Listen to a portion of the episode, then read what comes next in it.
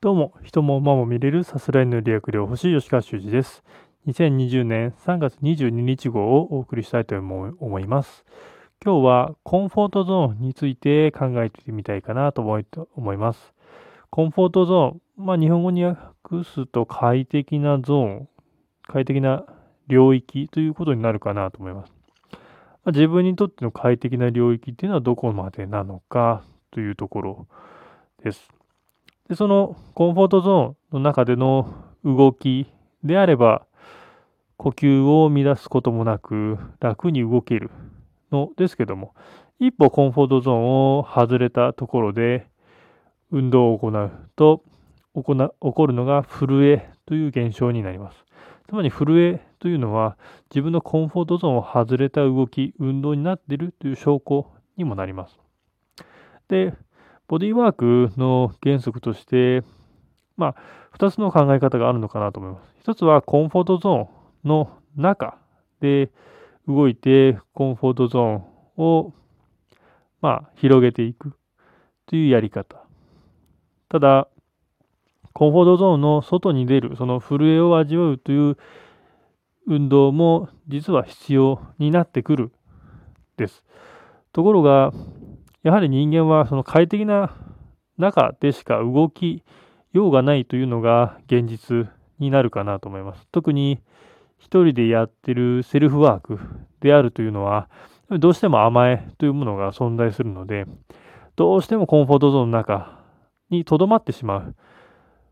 恐れがあると。もしコンフォートゾーンを超えたさらなる自分の可能性を引き出すためには、やはりそこには他者の存在というのが必要になるかな。もっと言うと、メンター、師匠と呼ばれるところが必要になってくるのかもしれません。そういった意味で、他人の存在というのは自分を成長させてくれるものにつながってくる。それはコンフォートゾーンの考え方からも言えるのかなと思います。まあ、コンフォートゾーンの中での動き、まあ、質を高めるではないですけども、快適な中で動くというところも非常に大事で、どうも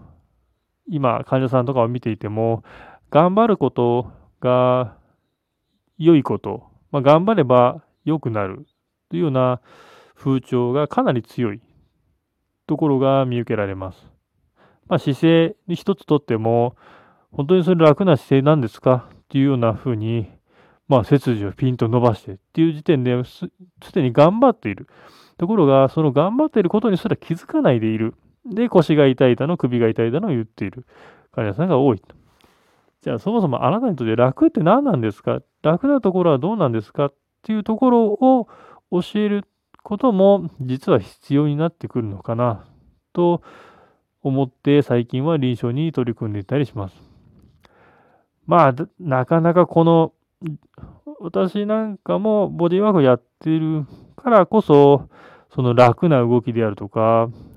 まあ、言うなれば、あまり手応えのないような動きであっても体が変わるというのが分かっているので、そういう動きに徹することができるんですけども、一般の人々の固定観念っていうのは、かなり強く頑張ることこそ正義というのがこびりついてしまっているので、そこを打破するというのは、まあ、こちらでその楽な運動によって体は変わるんだ、体は楽になるんだっていうところを繰り返し提供して相手に経験してもらうこと以外ないのかなと思ってます。ただし、いろんなワークを相手に提案しても、そのワークの全てが一生懸命やられてしまうというのも現実として味わっているのが今の私の臨床でもあります。じゃあこの人を頑張らないようにして動いてもらうにはどうしたらいいかというところも、まあ、日々悩みながらワークを提供しているところ、回数を減らせばいいのか、時間を減らせばいいのか、まあ、言葉かけ、どのような言葉かけをしたらいいのか。で、新しい動きをするときには必ず力は入ってしまうというのが大前提です。当然、やったことない動きですから、緊張して余計な力が入るでしょう。ただ、それを1回目。で、2回目になると、もうちょっと力を抜けてできるのかな。で、さらに3回目でちょっと洗練された動きになるのかなというところで、まあ、3回やるっていうのが一つの基準になるのかなと思います。まあ、それ3回やっても、例えば呼吸が止まったりっていうところの動きだと少しやりすぎなのかな。で、まあそこもなかなかこちらの言葉かけ難しいところはありますが、常に呼吸どうしているかを解いてもらう。ただ呼吸自体も止まっていることに気づいてなかったり、通吐のところにも意識を向けることが難しい人もいるので、そこは、まあ、気長にと言いましょうか。どれぐらい感じ取ってもらえるかなっていうのを試しながら、まあ、いい悪いはないので、感じられないのは感じられないんで、そうですかというふうに言うしかないんですけども、どれだけゆっくりとした、まあ、ウェーバー・フェフィナーの法則ではないですけども、どれだけ感覚情報を多く取り入れられる運動を提供できるかどうかっていうのは、まあ、今、ボディーワークを中心に臨床を展開している私にとっても、最大の課題になるのかなと思ってやっています。まあ、今日はコンフォートゾーンについて